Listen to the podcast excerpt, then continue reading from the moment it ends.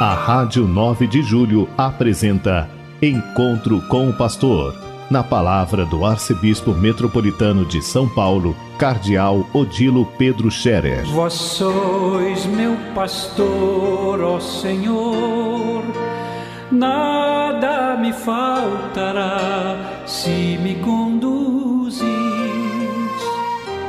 Queridos ouvintes da Rádio 9 de Julho, saudação e bênção para todos vocês neste dia 27 de setembro.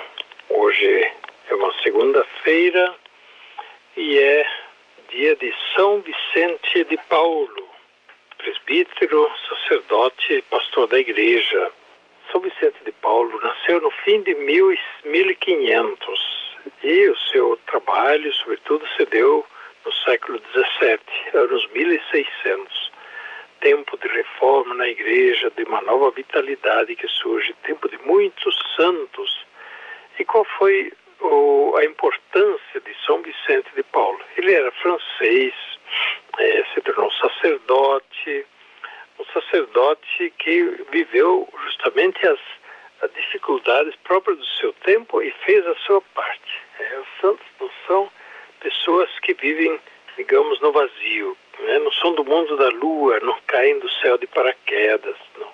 Eles nascem num país, nascem num tempo, nascem numa situação cultural e aí eles fazem a sua parte e vivem como testemunhos do Evangelho, vivem bem a sua, a sua fé, a sua missão. E assim eles vivem uma santidade encarnada, inserida dentro do tempo e do espaço. São Vicente viveu no período pós reforma protestante, que foi um, um, um, vendaval, né? foi um tsunami, um tsunami que avançou por toda a Europa durante o século XVI e fez uma grande divisão na igreja que dura até hoje, né? o cisma do Ocidente, conhecido assim, o cisma protestante, com várias frentes, né? não só a reforma luterana, mas também a reforma calvinista na Suíça, na França, depois teve a reforma de Zwingli e Rus na, na, na Boêmia, República Tcheca hoje, teve outros grupos e outras frentes de reforma, depois teve Henrique VIII na Inglaterra, enfim. Então foi um abalo muito grande na igreja. E o que a igreja fez? Bem, a igreja é liderada pelo Papa, convocou o concílio de Trento e começou a discutir o que precisava fazer para renovar a igreja, porque havia muitos problemas, sobretudo esta esta rebeldia, esta desordem, onde se perdeu o princípio da comunhão, da unidade e da reta doutrina, que cada um dizia o que é verdade de acordo com a sua própria cabeça. Pois bem, aí então a reforma da igreja consistiu primeiramente num grande concílio, o Concílio de Trento, que deu nova firmeza, novo, nova, nova orientação à igreja e à fé da igreja. Segundo, missões populares. Precisa evangelizar o povo de Deus para que o povo não fique afastado da fé, afastado da igreja. Terceiro, formação do clero. O clero é importante na igreja. Não se pode menosprezar a importância do clero, dos padres, porque eles são chamados a desempenhar um papel importante de, de, em lugar de Jesus Cristo, sacerdote, pastor, Jesus Cristo, palavra de Deus, servidor da igreja. E depois ainda, junto com isso, renovação da vida religiosa, para que a vida religiosa seja aquilo que deve ser, né? testemunha do Evangelho através da sua maneira de ser e de viver e a caridade, a grande caridade, a igreja se envolver na caridade como testemunho do Evangelho. Então, e São Vicente de Paulo, ele esteve envolvido em todas essas frentes. Ele era um teólogo, estudioso, ele era um sacerdote, ele incentivou as missões populares, ele formou uma congregação religiosa dos padres vicentinos que são chamados congregação da missão. Isso mesmo, congregação da missão, porque eles foram fundados para serem padres missionários do povo, né? missionários populares, e para pregar as missões populares, para renovar renovação da vida cristã no meio do povo. E, ao mesmo tempo, esses padres também eram dedicados à formação dos sacerdotes para as dioceses. Os bispos os chamavam, colocavam à frente do seminário para que eles pudessem ajudar a formar bem os novos padres. Depois também é levar a grande caridade para o meio do povo, isto é, levar o povo a praticar as obras de misericórdia. São Vicente de Paulo se destacou muito por isso. Um homem que tinha um grande amor aos pobres e ensinou a fazer isto. E organizou modos concretos de fazer e fundou uma congregação feminina chamada Filhas da Caridade. As Irmãs Filhas da Caridade existem até hoje.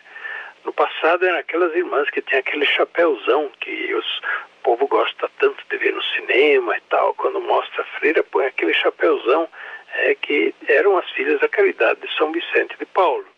Elas mudaram, naturalmente, não usam mais aquele hábito e aquele, aquele é, chapéuzão né, que elas usavam, né? Mas elas continuam, sim, sendo as filhas de São Vicente de Paulo, eh, dedicadas também à caridade, à educação e assim por diante. Pois bem, quanto bem faz um santo em vida e ainda continua a fazer depois da morte. Também hoje eu conheço irmãs vicentinas dedicadas à caridade, fazendo um grande bem eh, na caridade para com os pobres. Conheço padres vicentinos fazendo isso, sendo missionários populares. Conheço padres e, irmãs vicentinas que estão eh, como missionários nas regiões missionárias do mundo. Pois bem, os santos continuam a fazer o bem mesmo depois da morte, através das obras que eles fazem. E eles nos convidam a imitar o seu exemplo. Os santos, por isso mesmo, mais do que, do que ser uh, aquele que faz milagre, eh, nós ficamos muito vidrados nessa questão, fazer milagre. O santo fez milagre. Será que ele faz milagre para mim também? Vamos pedir um milagre para ele. Eu acho que isso é, é secundário. O milagre, ele é uma graça muito especial de Deus, que é Deus quem faz através da intercessão do santo. Mas para nós na igreja importa o exemplo, o testemunho do santo a vida, o exemplo dos santos nos recorda sempre qual é o caminho verdadeiro da vida cristã, o caminho do evangelho que nós devemos seguir todos. Por isso mesmo, recordo isso, que a nossa, nossa imitação dos santos seja levada a partir disso. Olhar a vida dos santos, conhecer os santos. Por isso aconselho a ler, procurar a ler histórias dos santos, livros dos santos isso é muito importante também para passar para os jovens, para as crianças, é contar a vida dos santos. Isso ajudou tanta gente a viver bem a fé, a se sentir encorajada a fazer alguma coisa semelhante, né? E como dizia Santo Inácio de Loyola, ele, né, no hospital, né, soldado, ferido, ficou tempo no hospital, pediu para lerem, para trazerem livros para ele ler, e levaram para ele histórias de santos começo ele não gostou. Depois ele começou a ler, se interessar e gostou. E no fim ele disse: se estes conseguiram, porque eu não poderia conseguir também? E resolveu imitar os santos e assim caminhar a conversão a Cristo, viver o Evangelho, dedicar a sua vida a Cristo e ao Reino de Deus, à Igreja. Que Santo e, uh, que São Vicente de Paulo interceda por todos nós são Vicente de Paulo interceda pelos sacerdotes, pelos religiosos e religiosas, por todos aqueles que realizam a caridade, as obras de misericórdia, as obras sociais em nossa igreja. São Vicente de Paulo nos ajude a sermos um pouco mais santos, como ele foi um grande santo, o santo da caridade. A bênção de Deus Todo-Poderoso, Pai, Filho e Espírito Santo, desça sobre vós e permaneça para sempre. Amém.